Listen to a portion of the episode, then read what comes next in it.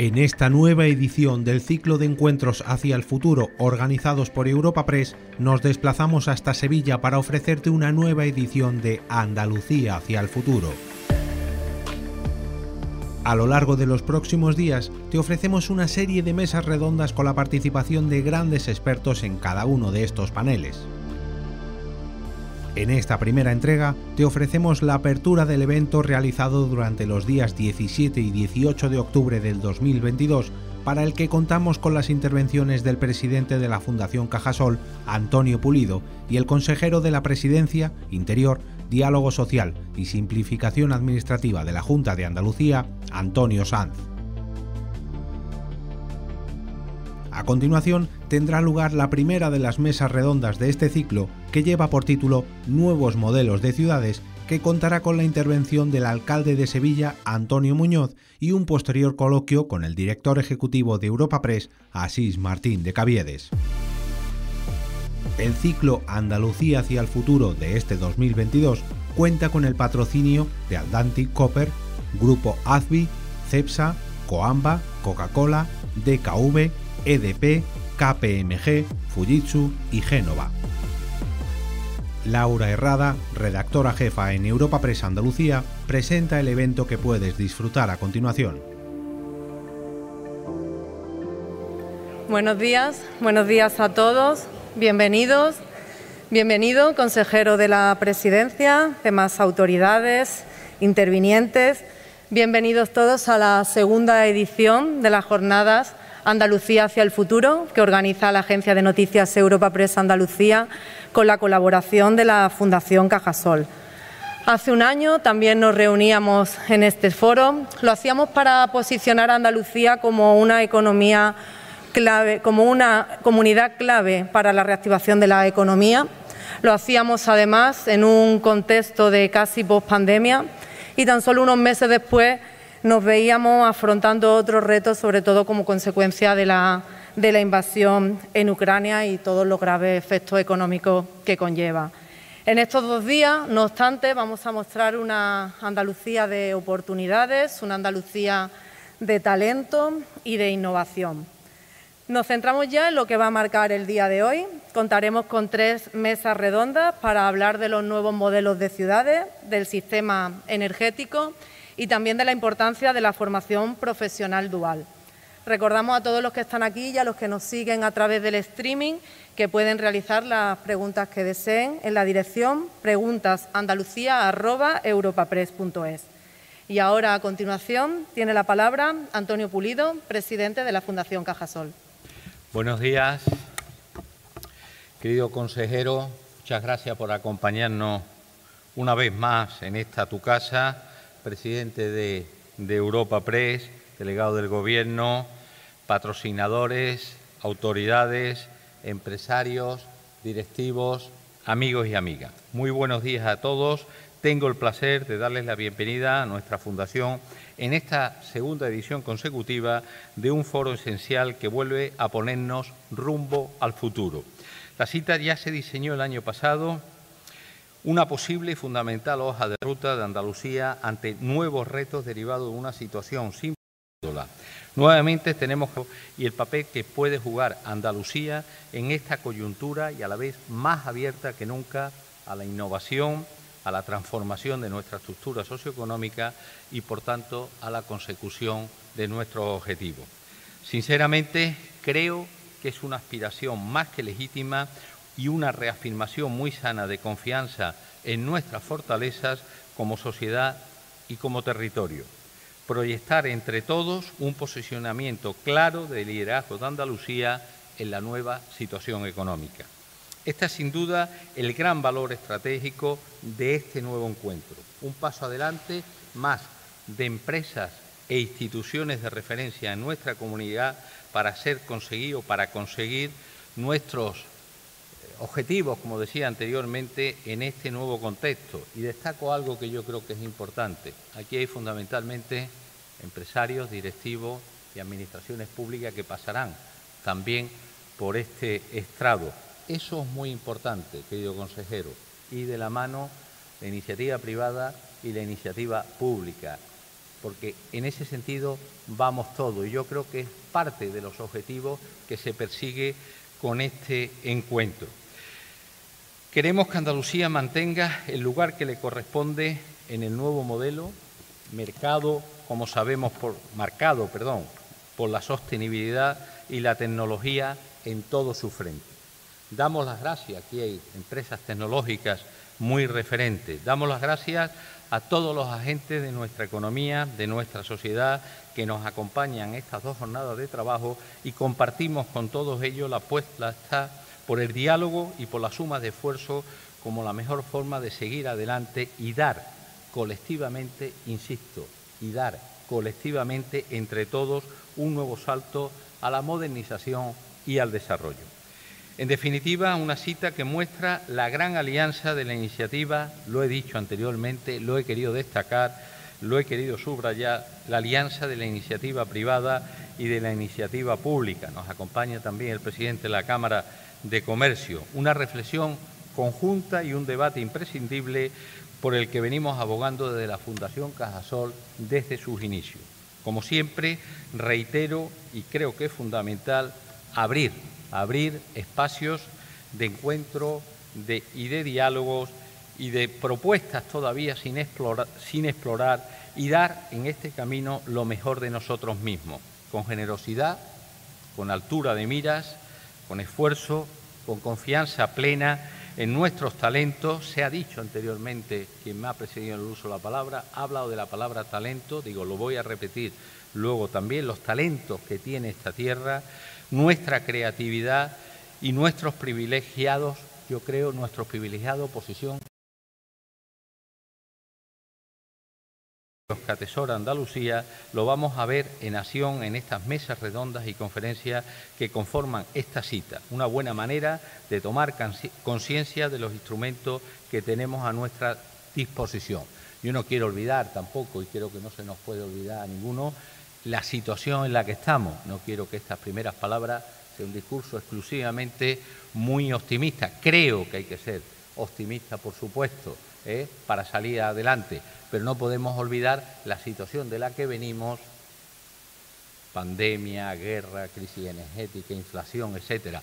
Pero lo que sí es bueno es que todos tengamos un diagnóstico lo más certero posible para que con todas las potencialidades que he querido señalar seamos capaces de tener una Andalucía puntera, una Andalucía mucho más moderna y una Andalucía innovadora. Y estoy seguro que con el esfuerzo y la voluntad de todos, y como he dicho y repito antes, eh, eh, de una forma colectiva, seamos capaces de conseguirlo. Yo creo que el consejero tiene un papel, el consejero de presidencia tiene un papel muy importante en este camino, porque entre otras cosas su consejería, y lo hemos hablado personalmente en alguna ocasión, y yo creo que él tiene un perfil muy bueno para eso, es también de diálogo social. Por tanto, tiene un papel, un papel fundamental en que se aúnen, en que se sean capaces de aunarse todas las vías en esa dirección. Termino. Solo me queda desearles un encuentro, por supuesto, muy fructífero y muchas gracias a todos los participantes de nuevo, muchas gracias a todos los patrocinadores y especialmente ahora y en este momento muchas gracias al consejero de presidencia. Gracias a todos ustedes.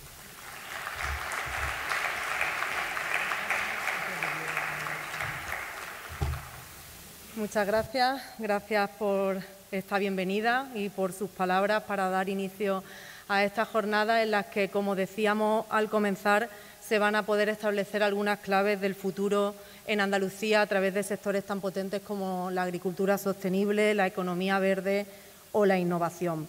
Y ahora, sin más, vamos a poder escuchar la intervención del consejero de la Presidencia, Interior, Diálogo Social y Simplificación Administrativa de la Junta de Andalucía, Antonio Sanz. Muy buenos días a todos. Eh, querido presidente de la Fundación, gracias por acogernos siempre. Todo mi agradecimiento. Es un placer que la Fundación Cajasol se convierta siempre en referente de debate, de manera continua, muy presente en la vida sevillana y andaluza y, por tanto, gracias por acoger estas esta jornadas eh, tan interesantes de hoy y de mañana. Muchas gracias, querido Así, presidente ejecutivo de, Europa Press, felicitarte por esta jornada que cumplen su segunda edición y, sinceramente, conozco bien el éxito de la, de la primera y, en este caso vuelve a ser esta jornada el nexo de unión entre empresas y administraciones para hablar de, proyectos, pero sobre todo para un vínculo necesario y clave en lo que tiene que ser un objetivo y un reto que nos une, que es hacer progresar y avanzar a, a nuestra tierra, a Andalucía. Gracias por hacerlo posible, gracias a Europa Press por seguir apostando por nuestra tierra como, como lo hace y por ofrecer esa información veraz, rigurosa y plural y por contar cómo evoluciona y cómo está Andalucía ante España y el mundo. Gracias por contar esa Andalucía pujante, como en este momento nos gusta eh, decir. Y de eso precisamente es lo que venimos hoy a hablar. Quiero agradecer a todos vuestra presencia de manera muy especial, a, los atrevidos miembros de, mi consejería que, han venido. Digo lo de atrevido porque yo se los, se aplaudo. Los que no han venido pues tendrán sus consecuencias.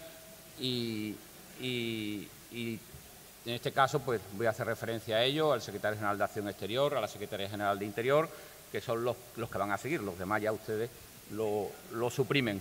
Eh, por supuesto, eh, querido delegado del Gobierno, un placer, diputado eh, y senador Sol, Javier, presidente de honor del PP andaluz, presidente de la Cámara de Comercio, querido comisario del Cuerpo Nacional de Policía, de manera Juan, concejal del Ayuntamiento de Sevilla, pero especialmente empresarias y, empresarios clave de lo que hoy aquí vamos a hablar, porque venimos a hablar de, la, de Andalucía hacia el futuro.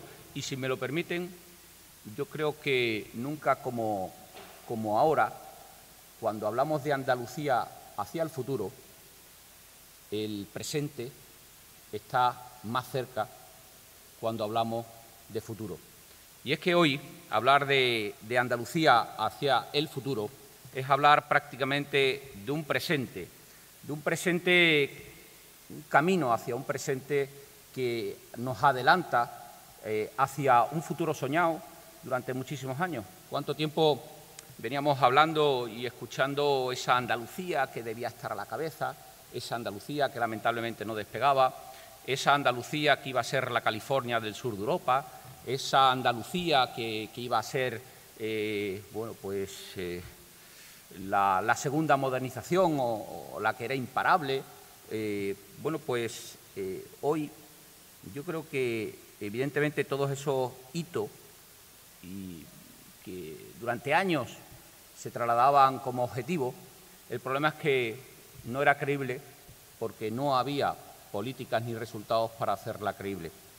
Pues bien, hoy estoy convencido de que después del gobierno del cambio de estos años atrás, es posible poder hablarle hoy del gobierno de la Andalucía líder, de una Andalucía que encamina el futuro con la, con la convicción de que juntos podemos situarnos a la cabeza del progreso en España, podemos liderar la capacidad económica en nuestro país, podemos liderar y ser motor político y económico en España y todo eso yo creo que lo podemos lograr y no hay otra manera de hacerlo que a través de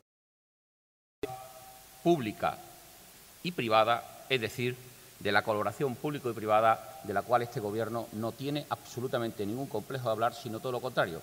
Tiene la convicción plena de que vosotros, los creadores de empleo, los empresarios que arriesgáis y os jugáis de verdad vuestros recursos, pero que sois el verdadero motor de la economía, junto al impulso y el apoyo que desde el Gobierno de Andalucía podemos mostrarlo, sinceramente creo que somos más capaces que nunca de hacer creíble aquel sueño de estar a la cabeza de estar liderando la capacidad económica de este país y que en esta ocasión sea algo creíble y posible. Andalucía hoy se sitúa en el centro de, todas las miradas. Yo creo que pueda afirmarse que hoy Andalucía está de moda en este país. Es verdad que eh, Andalucía siempre ha sido atractiva, ha sido atractiva siempre por nuestra manera de ser y entender la, vida, por nuestras capacidades eh, climatológicas que atrae a todo el mundo, que Andalucía era el mejor sitio para vivir, eso no lo duda absolutamente eh, nadie.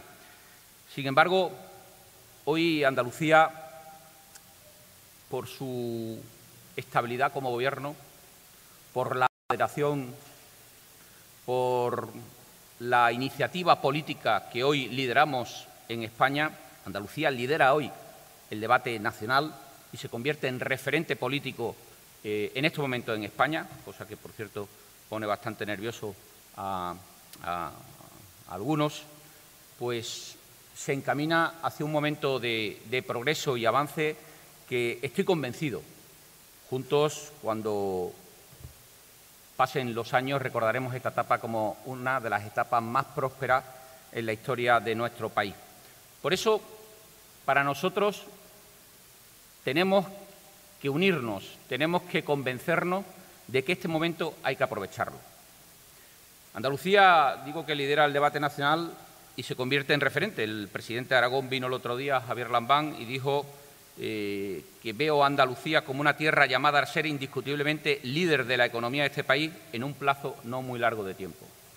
Un reto que, compartimos y, por cierto, viniendo de un presidente de una comunidad autónoma que no está gobernada por mi propio partido. Creo que es significativo que esa mirada la ponga un referente de una comunidad autónoma como es el señor eh, Andalucía hoy propone iniciativas económicas, propone iniciativas fiscales, propone iniciativas digitales que luego se están replicando en otras comunidades autónomas de España.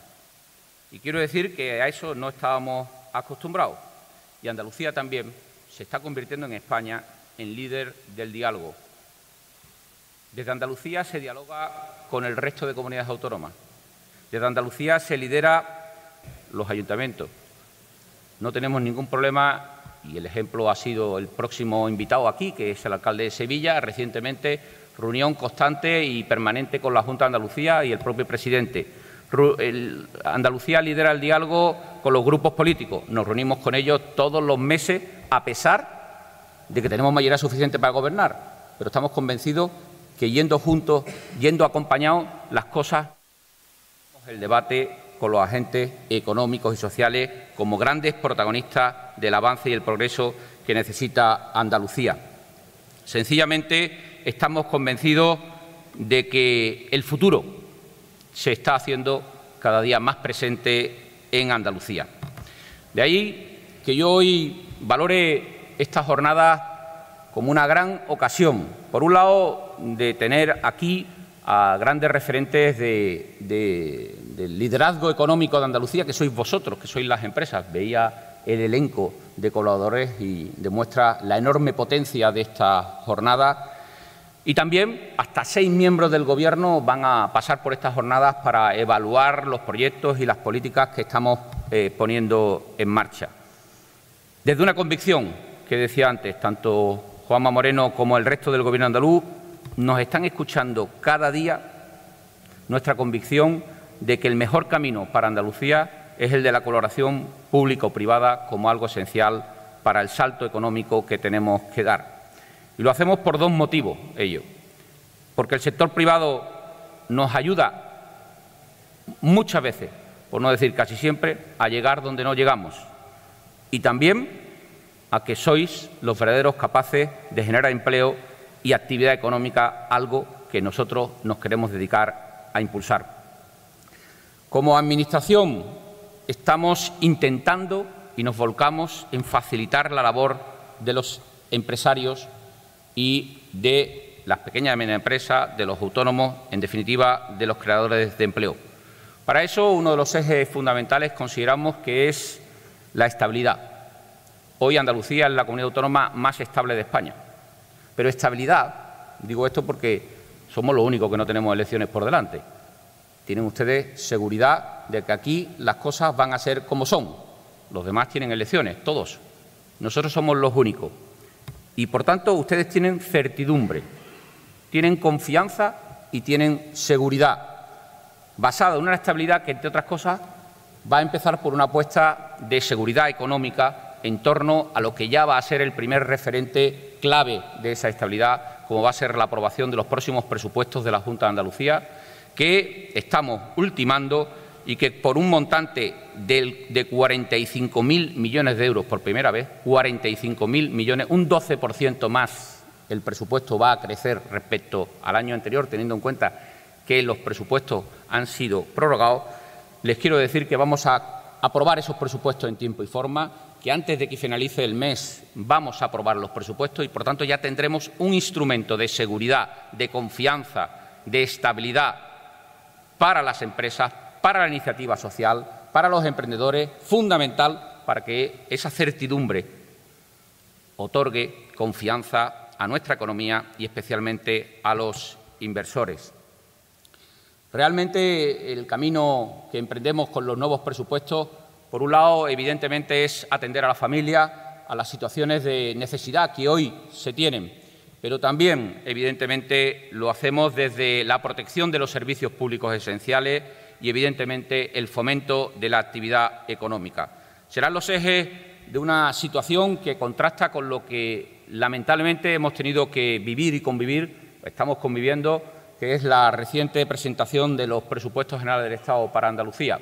Yo tengo que lamentar que estos presupuestos generales del Estado para Andalucía vuelven a, situar a Andalucía fuera fuera del respeto incluso a nuestro propio Estatuto de Autonomía, que marca que la inversión Andalucía tiene que estar fijada en la población y en el peso de la población que nos corresponde. Pues muy bien, pues hay comunidades autónomas, y ya se pueden imaginar cuál, que teniendo un millón de habitantes menos, recibe prácticamente como nosotros o más, más bien recibe más, algo que no se puede justificar de ninguna de las maneras, máxime teniendo nuestro Estatuto de Autonomía marcando ese objetivo. Pero no solo eso, sino siendo una comunidad autónoma que tenemos una situación de desempleo histórica como la que ustedes conocen, tenemos comunidades autónomas como Canarias, que recibe seis veces más para planes de empleo que Andalucía, o situaciones como la de Extremadura, que multiplica por tres los planes de empleo previstos frente a una Andalucía que evidentemente requeriría un apoyo para ofrecer, para abordar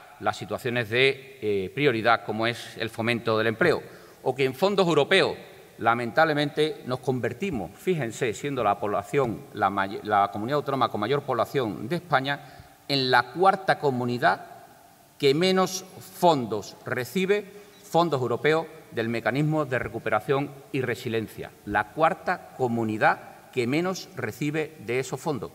Ese es el tratamiento que nos da los presupuestos generales del Estado Andalucía, lo cual, además de falta de respeto estatutario, es un ataque, una vez más, a Andalucía. Parece que hay alguien que todavía no se ha recuperado del fracaso electoral y lo quiere pagar con, Andalucía, lamentablemente.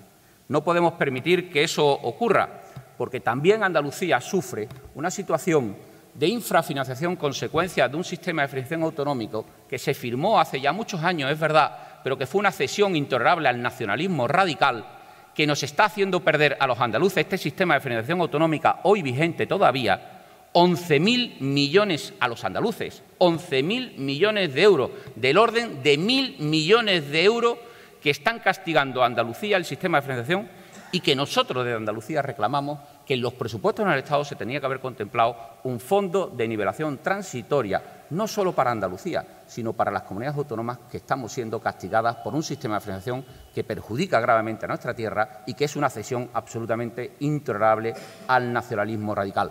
Y no lo pedimos, repito, para Andalucía solo, lo pedimos para Valencia, lo pedimos para Murcia, lo pedimos para Castilla-La Mancha, por cierto, no gobernada eh, en dos casos por el Partido Popular y lo pedimos para Andalucía. ¿Por qué? Porque somos los que sufrimos, lamentablemente, una agresión de este sistema de financiación que no está siendo corregida a pesar de que se había asumido el compromiso, por cierto, algo que la actual ministra de Hacienda aquí sí votaba en el Parlamento la existencia de este fondo de empleación transitoria y ahora que es ministra se ha olvidado de nosotros. Creo que este no puede ser el tratamiento al que eh, el Gobierno de España, el Gobierno de la Nación, el Gobierno del señor Sánchez trate a los andaluces, como lamentablemente tampoco lo puede ser en materia de eh, financiación, eh, perdón, de fondos europeos. Acabamos de, ver la, noticia es verdad, un tanto desmentida, pero que en todo caso alerta respecto a cómo se están gestionando los fondos europeos en estos momentos. La gran oportunidad, todos ustedes habrán recibido y habrán tenido la oportunidad de pensar en proyectos de los Next Generation para la transformación y el desarrollo de nuestra tierra, empresas, ayuntamientos, como nos ocurre a nosotros, a la comunidad autónoma. No cabe duda que lo que sí es, eh, y eso es evidente, lo que sí eh, ha recibido el Gobierno de la Nación, el Gobierno del señor Sánchez, es un serio toque de atención. Un serio toque de atención que le debería hacer reflexionar sobre cómo se están gestionando en estos momentos los fondos europeos desde el Gobierno de la Nación, del Gobierno del señor Sánchez. Entre otras cosas, le debería hacer ponerse las pilas y el Gobierno del señor Sánchez debería ponerse las pilas a la hora de eh, la gestión de los fondos europeos. Entre otras cosas, porque lo que no puede ocurrir es que nos traten a las comunidades autónomas como veras ventanillas o meros gestores administrativos donde se nos impone unos proyectos de, fondos europeos que son inejecutables en Andalucía, que no tienen nada que ver con la realidad de Andalucía y donde nos dicen o esto o nada, esto es lo que hay. Eso no es gestionar los fondos europeos, eso es imponer un fracaso a toda la sociedad cuando deberían ser los verdaderos fondos que sirvieran para la transformación y el desarrollo de nuestra tierra. Por eso de Andalucía pedimos cogobernanza y codecisión en la gestión de los fondos europeos y no que nos traten como meras gestoras o gestorías o ventanillas, ya que únicamente se nos comunica cuándo y cómo debemos poner en circulación los fondos, pero sin tener en cuenta que cada comunidad autónoma tiene una realidad distinta y que es imposible de aplicar proyectos de fondo europeo que nos obligan a desarrollar que no tienen nada que ver con la realidad de Andalucía. Por tanto, reclamar más decisión empresa que los ayuntamientos o que las administraciones vamos a sufrir y vamos a frustrar muchas expectativas de transformación y cambio. Yo no quiero pensar que esto sea un nuevo plan E que todos ustedes conocen, pero estos fondos no eran para otro plan E, estos fondos eran para transformar la realidad de nuestro territorio. Por eso también reclamo, por último en esta materia, más transparencia a la hora de gestionar los fondos europeos. Les hablo, por tanto, de aprovechar los recursos, pero también de dar facilidades a la inversión. Como tampoco en este caso les puedo develar ninguna cuestión que no sepan, este Gobierno va a seguir bajando impuestos y va a seguir simplificando trámites. Permítanme que aquí, sí le introduzca algo en lo cual estamos trabajando y que es competencia directa de mi consejería, que es el trabajo ya en torno al cuarto decreto de simplificación y agilización administrativa en el cual estamos inmersos y os pido a todos los creadores de empleo, a los empresarios, que nos ayudéis a desarrollarlo desde vuestra experiencia, lamentablemente muchas veces mala experiencia de relación con la Administración.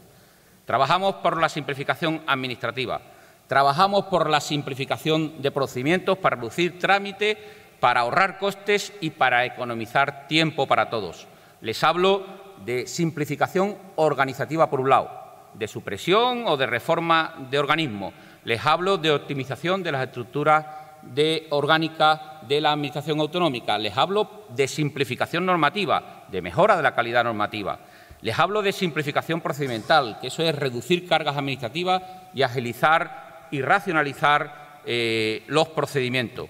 Les hablo de cambiar y mejorar las relaciones entre las administraciones, de una cooperación administrativa hoy que no funciona. Les hablo, en definitiva, de hacer más eficaz la Administración y más ágil los procedimientos. Les hablo de agilizar la gestión de fondos europeos. Les hablo de eliminar duplicidades. Les hablo de agilizar y simplificar autorizaciones ambientales. Hoy, a través de la Ley de Gestión Integral de la Calidad Ambiental que tenemos que plantear nuevas modificaciones para resolver todos los frenos y obstáculos, lógicamente con las garantías legales oportunas. Les hablo del fomento de declaraciones responsables, les hablo de autorizaciones, licencias o habilitaciones que tenemos que reformar, les hablo de digitalización y automatización de procesos, le hablo de reingeniería de procesos. Eso es abrir el debate y afrontarlo con valentía de lo que son procedimientos entre administraciones, especialmente entre ayuntamiento y junta. Hay procedimientos que no se inician hasta que no acaba el del ayuntamiento. Eso no tiene sentido hoy día. Tenemos que trabajar en paralelo y tenemos que trabajar a la vez o reducir esos trámites. Les hablo de procedimientos informativos y de comunicación que son del siglo pasado. Les hablo de procedimientos internos de organización de la Junta y de eliminación de registros innecesarios. Les hablo de silencio positivo, les hablo de sustitución de autorizaciones, permisos y licencias por comunicaciones previas, les hablo de revisión y supresión de requisitos y obligaciones de información, le hablo de supresión y reducción de documentación requerida, le hablo de transmisiones de datos o declaraciones responsables, como decía, le hablo de cambiar el principio de vuelvo usted mañana por el principio de una sola vez en la Administración. Solo una vez tiene que usted ir a la Administración. Y la Administración es la que se tiene que encargar de resolver todos esos procedimientos. Solo con esa conexión que ya estamos desarrollando en Andalucía, en la Junta de Andalucía, estamos evitando siete millones de gestiones multiplicadas como consecuencia simplemente de interconectar procedimientos entre administraciones y entre la propia Junta de Andalucía, entre las delegaciones territoriales y los servicios centrales.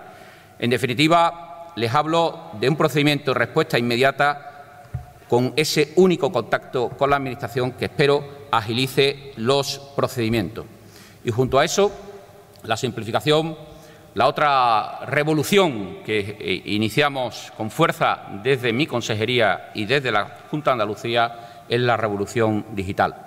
Hablamos de digitalización porque significa eh, una transformación y un paso a la modernidad. Este es un teléfono, como todos veis, pues evidentemente prácticamente todo el mundo lleva hoy esto. Pues el futuro tiene que estar que todo lo que tenga que hacerse con la Administración se haga desde aquí. Y esa será la revolución digital en la cual estamos inmersos en estos momentos para que la relación sea 100% digital. En el 2030 Andalucía será digital 100%. Todos sus procedimientos, todos sus sistemas de comunicación y de interrelación entre administraciones y con el ciudadano será digital. Ese es el cambio por el que apostamos y además al que no queremos dejar nadie atrás. Somos conscientes de brechas digitales como los mayores. Hemos puesto en marcha el, mayores, el programa Mayores con Wi-Fi para personas de más de 65 años para evitar y corregir esa brecha digital. Somos conscientes de cómo se llega y cómo podemos llegar a cada rincón de Andalucía para esa revolución digital. Pues hemos puesto en marcha lo que denominamos los puntos vuela en toda Andalucía. Voy a inaugurar uno ahora en Posada. Ya tenemos en marcha 17 y ya les anuncio que vamos a contratar eh, para eh, los, próximos, los próximos días 108 nuevos proyectos eh, de puntos vuela que ahora les explico, que es donde llevar la digitalización a cada rincón de Andalucía. 8 millones de euros de inversión que terminarán siendo un total de 140 millones de euros de inversión. ¿En qué? En que igual que existe en cada municipio un ayuntamiento, va a existir en cada municipio, por muy pequeño que sea, una mini Junta Andalucía para que cualquier ciudadano pueda recibir servicios avanzados a través de una sede de la Junta Andalucía. Allí los antiguos Guadalinfo hoy se transforman en puntos vuela. Y ahí hay espacios coworking, eh, impresoras 3D, eh, por supuesto wifi. Cuando nosotros llegamos la cobertura wifi de la Junta de Andalucía era el 15%. Acabamos de adjudicar un contrato para que el 100% de las sedes administrativas de la Junta de Andalucía, y digo hospitales, digo centros educativos, digo todas, el 100%, 10.500 sedes, van a tener wifi. Pero ¿qué vamos a buscar? Desde nómadas digitales que vengan a trabajar a la Alpujarra, aunque vengan de Noruega o de Finlandia, y encuentren un espacio donde el desarrollo tecnológico le permita como si estuviera en su empresa, en su país. Pero no solo eso, sino desde esos centros de servicios tecnológicos, en cada pueblo, aunque sea en el rincón más interior de Andalucía, se van a poder desarrollar servicios avanzados a la ciudadanía, como cualquier procedimiento con la Junta de Andalucía, cualquier trámite, cualquier pago, cualquier tasa, cualquier carnet de familia numerosa, todo se podrá gestionar y ya se está gestionando a través de esos servicios tecnológicos avanzados en cada rincón de Andalucía o se podrán recibir servicios entre otros, por ejemplo, financiero, donde no hay cajero en muchos pueblos de Andalucía, donde no hay capacidad de gestión eh, de lo, de, del servicio financiero en muchos rincones de Andalucía, servicios judiciales, donde para ir a la audiencia a testificar por dos minutos tienes que ir a la capital y hoy lo puedes hacer desde cualquier pueblo a través de eh, videoconferencia, servicios educativos, donde eh, se, van a desarrollar estrategias de capacitación y competencia digital a la ciudadanía, a todos los sectores, empezando también por los mayores, y donde, bueno, pues todo tipo de, de servicios, entre otros telemedicina, donde Mm, con un dispositivo digital hasta 12 constantes vitales van a permitir que el médico que haga la telemedicina con el ciudadano de un pueblo no solo le vea cómo tiene la cara, sino tenga los parámetros necesarios para evaluar cuál es su situación. Esto es una revolución digital, señores. Andalucía se encamina hacia la revolución digital y esta vez les garantizo que no nos vamos a quedar atrás, como tantas veces. Y no nos vamos a quedar atrás porque ya estamos Hoy Andalucía está liderando la transformación digital en España. Y, por tanto, les invito a sumarse porque el papel de las empresas en esto doble. Por un lado, en la transformación, entre otras cosas, sobre la implantación en vuestros procesos de la inteligencia artificial, que el otro día con la Confederación de Empresarios tratábamos, o para impulsar un sector tecnológico que hoy es puntero y que se sitúa en Andalucía como referente de sus coberturas mundiales incluso y que nosotros agradecemos eh, ampliamente. Todo esto nos lleva, y termino, a, un camino, lógicamente, de, cambio, a un, camino de transformación. Ponemos todo el empeño convencido de que juntos podemos construir esa Andalucía líder de la que tanto tiempo hemos añorado y soñado. Es verdad que todo esto tiene también su riesgo. A más vida digital, más riesgos también. Pues permítanme que hoy sí les haga un anuncio también, y es que mañana el Consejo de Gobierno, una vez más, Andalucía, adelantándose, anticipándose también a los riesgos que la revolución digital conlleva, vamos a ser los primeros en aprobar la estrategia andaluza de ciberseguridad. Vamos a aprobar mañana en el Consejo de Gobierno la nueva estrategia, bueno, nueva, es la primera vez que se hace en Andalucía y se convierte en referente en España. Andalucía se sitúa a la cabeza también en la ciberseguridad. ¿No ciberseguridad para la Administración autonómica? No. Vamos a fomentar y vamos a implantar, vamos a invertir 60 millones de euros en un gran SOC, en un gran centro de ciberseguridad en Andalucía que se va a convertir en referente europeo de la ciberseguridad y donde vamos a prestar servicio a las empresas y al resto de instituciones, a la ciudadanía en general, a ayuntamientos, a diputaciones, a universidades y, por supuesto, a ustedes, a las empresas andaluzas. Creemos que tenemos esa responsabilidad. Si apostamos por la revolución digital, también tenemos que proteger a los ciudadanos, a las familias y a las empresas y a las instituciones en ese camino. Fíjense un dato. Desde el 2019 hemos gestionado ya 25.600 incidentes en la red de seguridad en la red. Repito, 25.600 incidentes. En lo que llevamos de año 2022 llevamos gestionado 5.433 incidentes de ciberseguridad. Creo que hace bien este Gobierno, evidentemente, en anticiparse, como es nuestro lema, siempre tenemos que anticiparnos para que cuando ofrecemos revolución digital también apostemos por la seguridad de todos. En definitiva, creo que con ilusión, cuando uno habla hacia el futuro desde Andalucía, Permítanme que con ilusión la comparta con ustedes, yo vea un presente cada día más seguro. Muchísimas gracias a todos.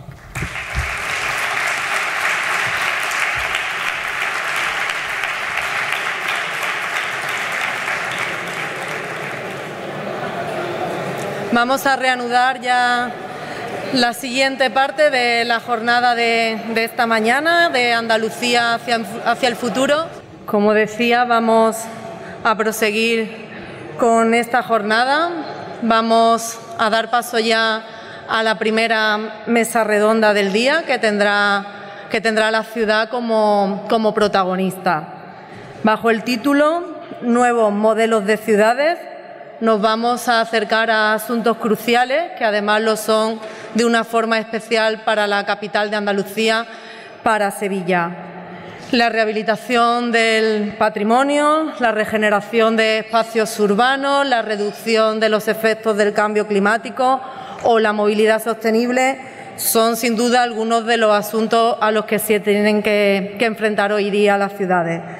Damos paso entonces, sin más, al alcalde de Sevilla, Antonio Muñoz, y al presidente ejecutivo de Europa Press, Asís Martín de Caballedes.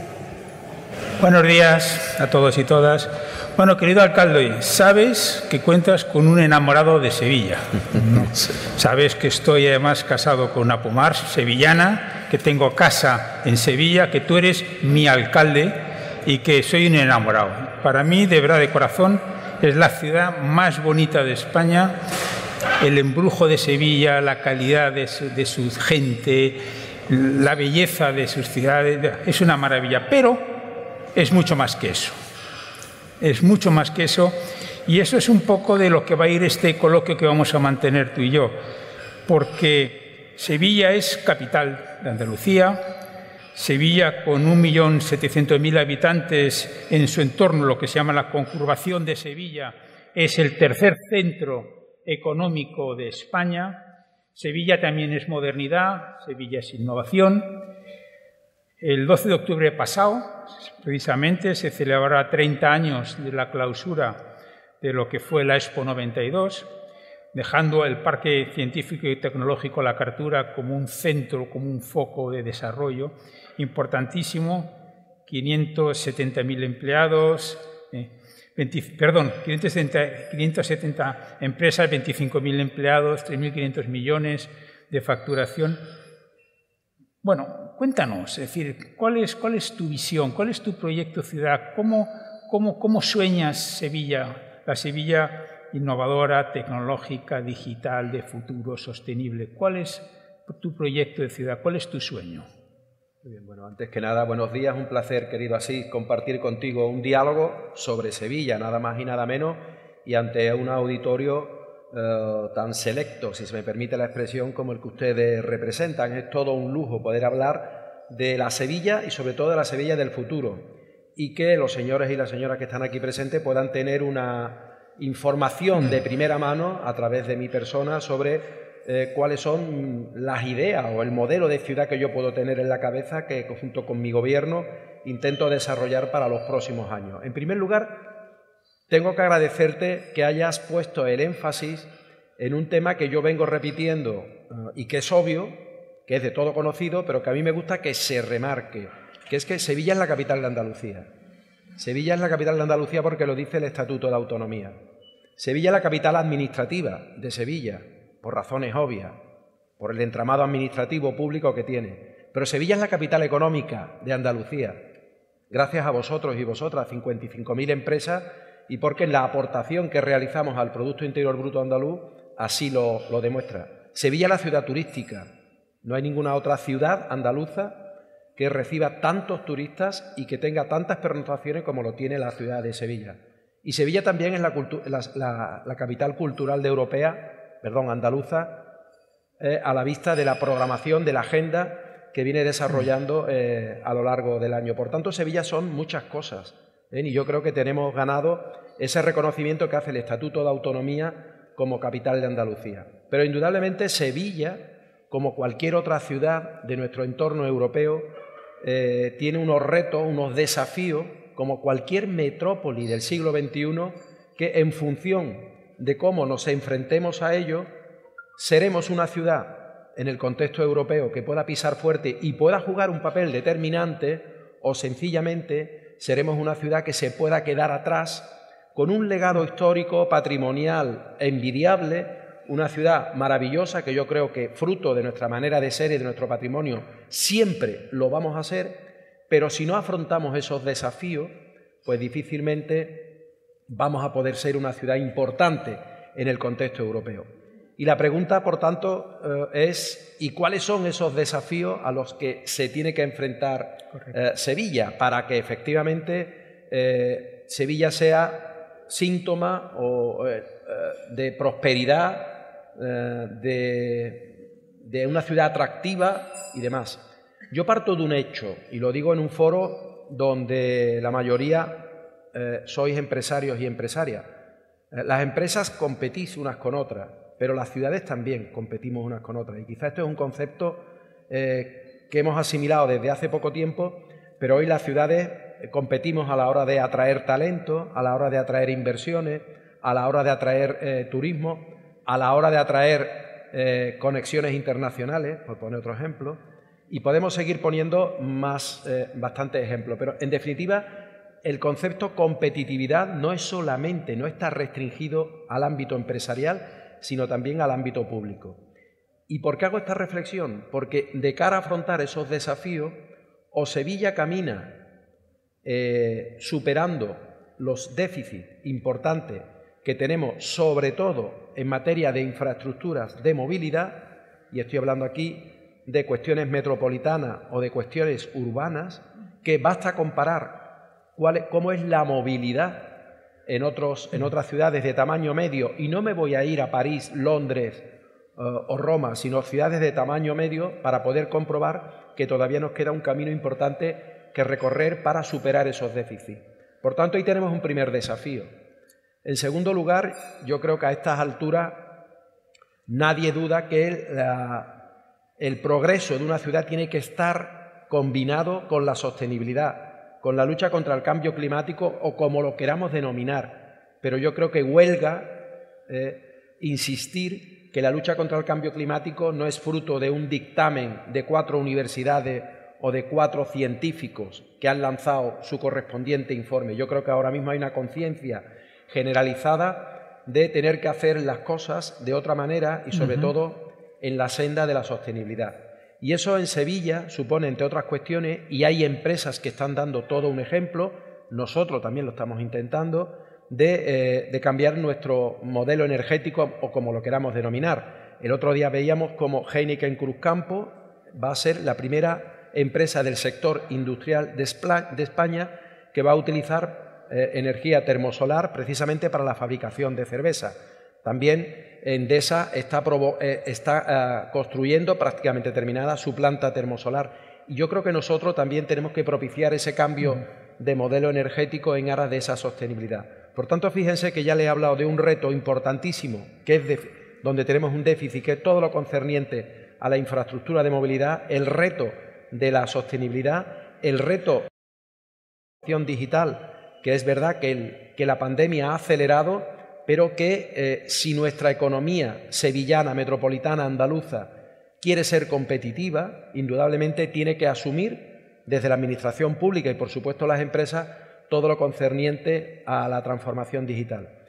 Y, sin lugar a duda, no me puedo olvidar de otro reto que nos golpea todos los años con esas estadísticas, que son los barrios periféricos o los barrios pobres de nuestra ciudad que eh, necesitan de una intervención integral, potente y un compromiso de todas las administraciones.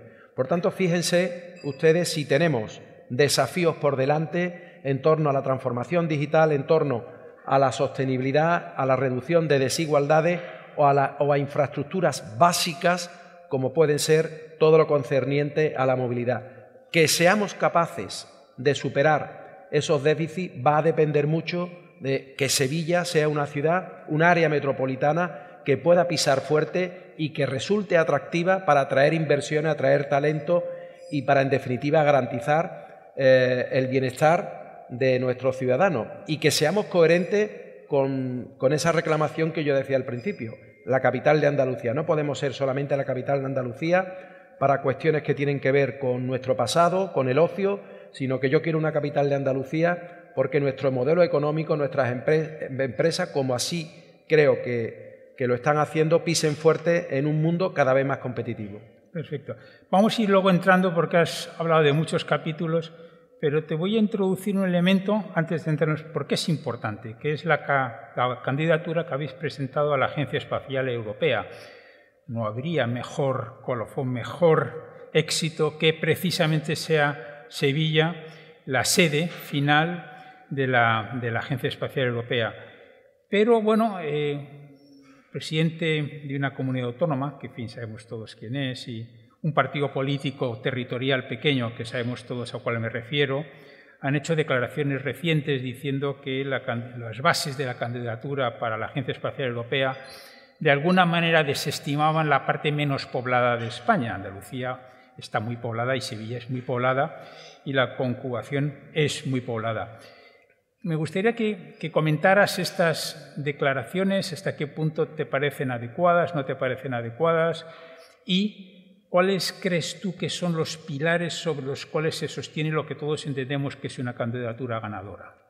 esa pregunta me da pie a responderle o a, hacerle una introducción del siguiente tenor. Yo me he tenido que enfrentar eh, las últimas semanas, sobre todo después del verano, a entrevistas con los medios de comunicación donde se me preguntaba que después de unos meses como alcalde, cuál era la decisión o el hecho eh, que, me, había producido más satisfacción y también más insatisfacción.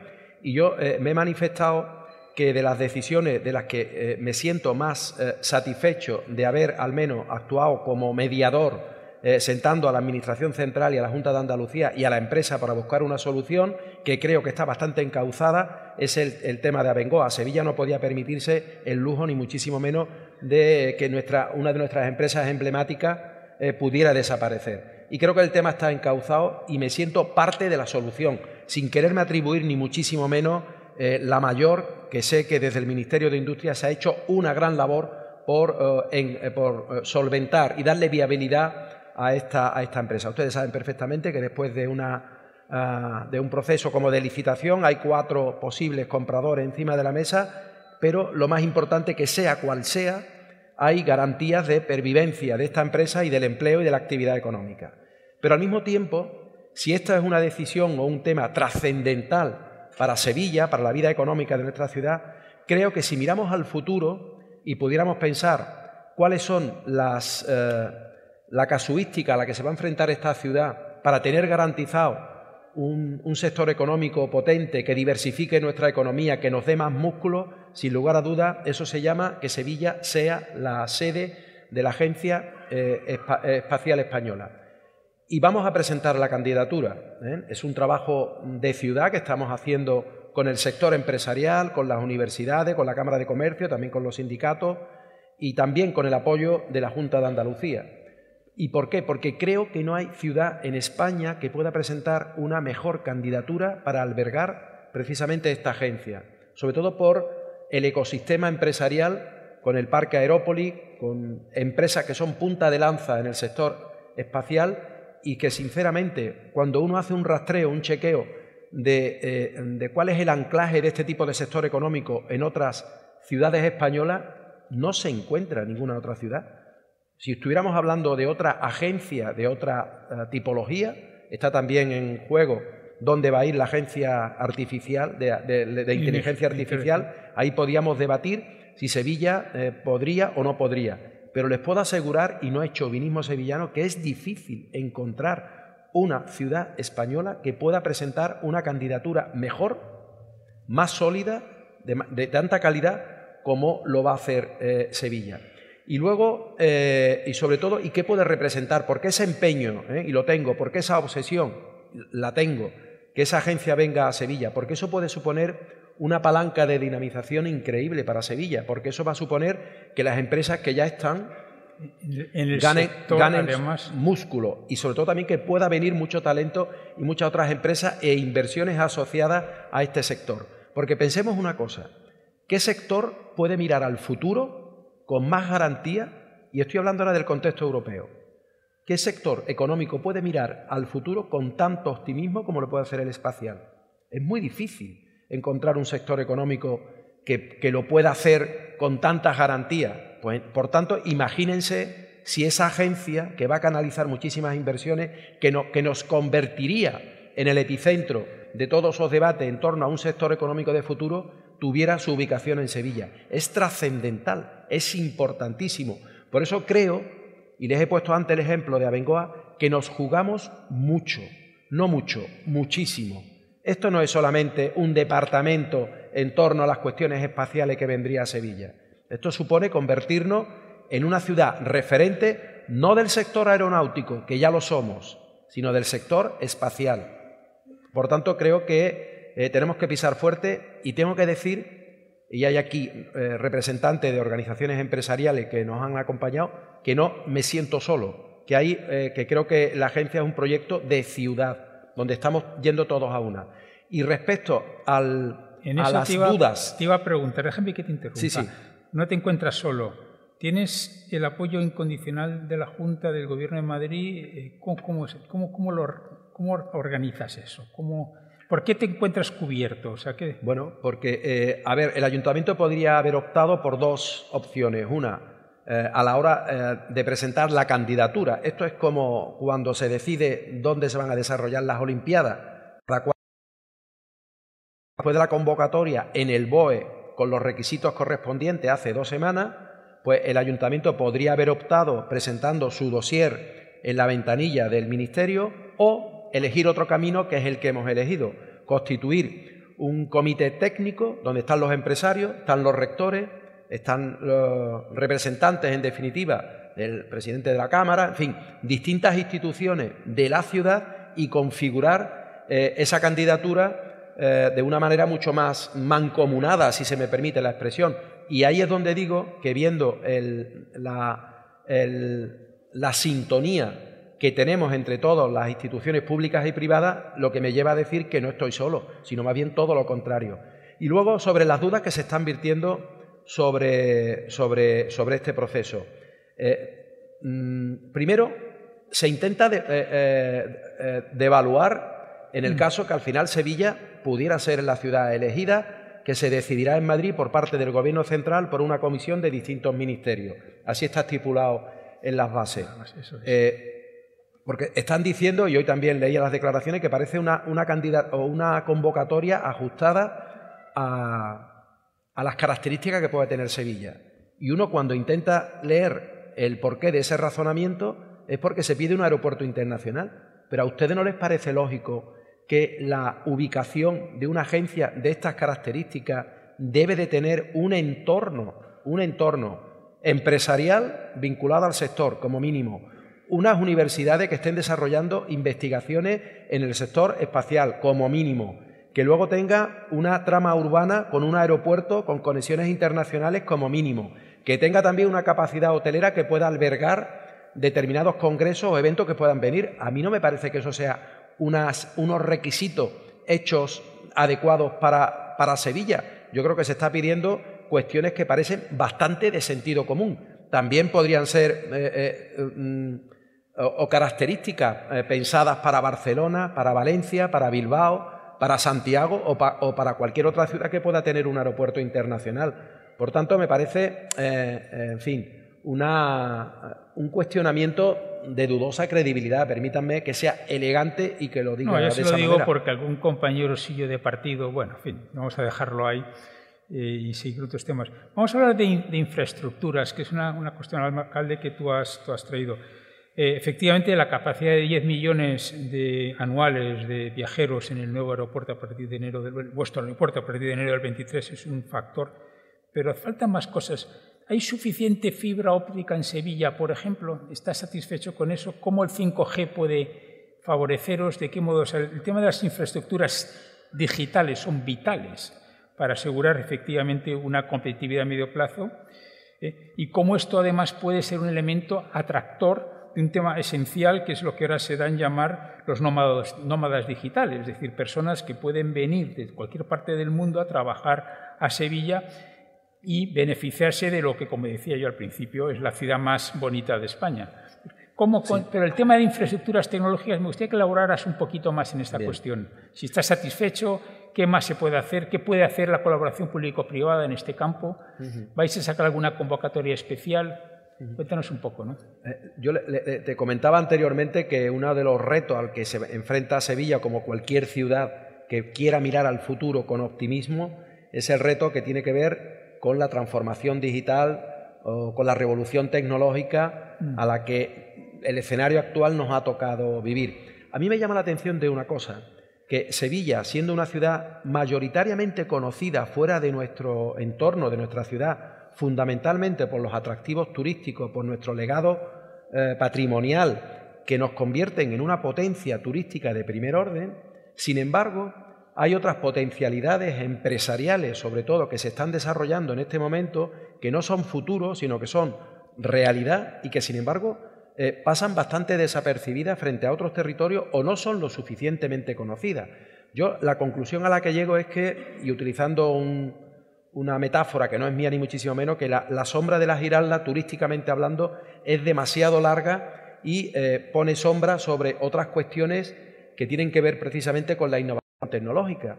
Se sorprende, ¿eh? y lo he dicho en entrevistas y cada vez que tengo la oportunidad, que el parque científico y tecnológico de España que más factura es el músculo que tiene la ciudad desde el punto de vista empresarial en este sector que curiosamente puede pasar desapercibido. Pero sin lugar a dudas, la situación de partida yo creo que invita al optimismo para ser una ciudad potente eh, en, las próximas décadas, pero no partimos, eh, no, partimos de cero, pero quedan todavía retos por, por realizar. ¿Qué estamos, ¿Qué estamos haciendo o qué puede hacer el ayuntamiento para favorecer que efectivamente ese clima empresarial vinculado a la innovación crezca, crezca y crezca. Exacto. Pues indudablemente, pues eh, recientemente, la semana pasada, hemos firmado un, acuerdo con, para, ah, con, la Cámara de Comercio eh, para destinar parte de nuestros de, edificios municipales, por así decirlo,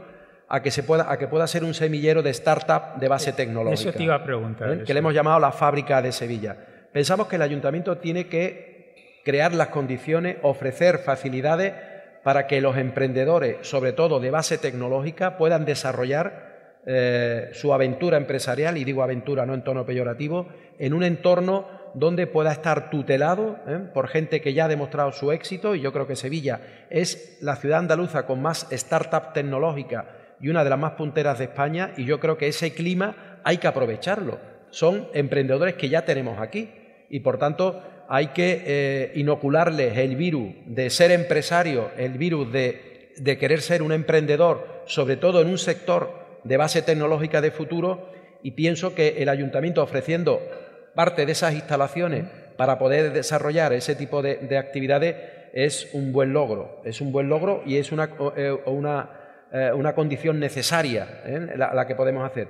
Yo estoy muy, muy soy también muy optimista. Veía hace, hace 15 días por parte de un referente de las startups, como es Juan Martínez Barea, en, el, en Cartuja, con el proyecto Sputnik, donde estaban los 500, los 500 eh, currículum, por así decirlo, de bachillerato más mm, privilegiados, los mejores, los mejores expedientes académicos, no me salía la palabra, de Sevilla y provincia. Y estaban precisamente reunidos ¿eh? no para escuchar una conferencia ni dos, sino precisamente una serie de experiencias de emprendedores de éxito, ¿eh? no solamente en Andalucía, sino también en Sevilla y en el resto de España, y la verdad que era digno de elogio poder ver la atención y la preocupación y la motivación que tenían esos jóvenes por querer ser futuros empresarios en esta cuestión tecnológica. Eso ocurrió en Sevilla, un auditorio lleno que, eh, bueno, que era emocionante ver que estos jóvenes sevillanos pudieran tener esa inquietud. Eso es una premisa de futuro, lo saben ustedes perfectamente y le estoy hablando mayoritariamente a empresarios. Nosotros necesitamos ampliar nuestra base, eh, nuestra base empresarial. Es verdad que viene creciendo en los últimos años, ahora mismo según el censo, en Sevilla ciudad hay aproximadamente 55.000 empresas y si uno mira hacia atrás ve cómo hemos ido creciendo paulatinamente, pero necesitamos más y sobre todo vinculados a sectores del futuro el espacial, como decíamos anteriormente, o empresas de base tecnológica donde indudablemente hay garantía de supervivencia a medio plazo. La comunicación tiene bastante que ver con eso. Además, alcalde, estás en Europa Press y por consiguiente no, me resisto a recordar alguna expresión tuya, alguna queja tuya de que nos falta marketing. son palabras tuyas y un poco más en la línea esta del lema muy famosa, muy desconocida, de alguna manera, ¿por qué, ¿por qué piensas tú que puede faltar marketing? ¿Cuál es, cuál es, cuál es la razón de fondo? ¿Y qué se puede hacer para precisamente hacer un polo de atracción de talento y retención de talento de Sevilla, pero a nivel mundial, ya no solamente dentro de España? ¿Qué, elementos adicionales crees tú que serían convenientes tener? Yo creo que efectivamente, eh, y muchos de ustedes saben que yo provengo eh, de, haber gestionado el, turismo en Andalucía y el turismo en la ciudad de Sevilla, donde es un ejemplo de colaboración público-privada tan demandada por los sectores productivos de la región o en el caso de Sevilla y que funciona bien. En turismo hay que reconocer que cuando los empresarios y la Administración nos ponemos de acuerdo a la hora de posicionar un destino turístico, de convertirlo en una ciudad atractiva para atraer turistas en general y también congresos y convenciones, como está ahora mismo a Sevilla, que estamos a tope de congresos y convenciones, ¿por qué no llevar lo que hacemos bien con las diferencias correspondientes en un sector al resto de sectores?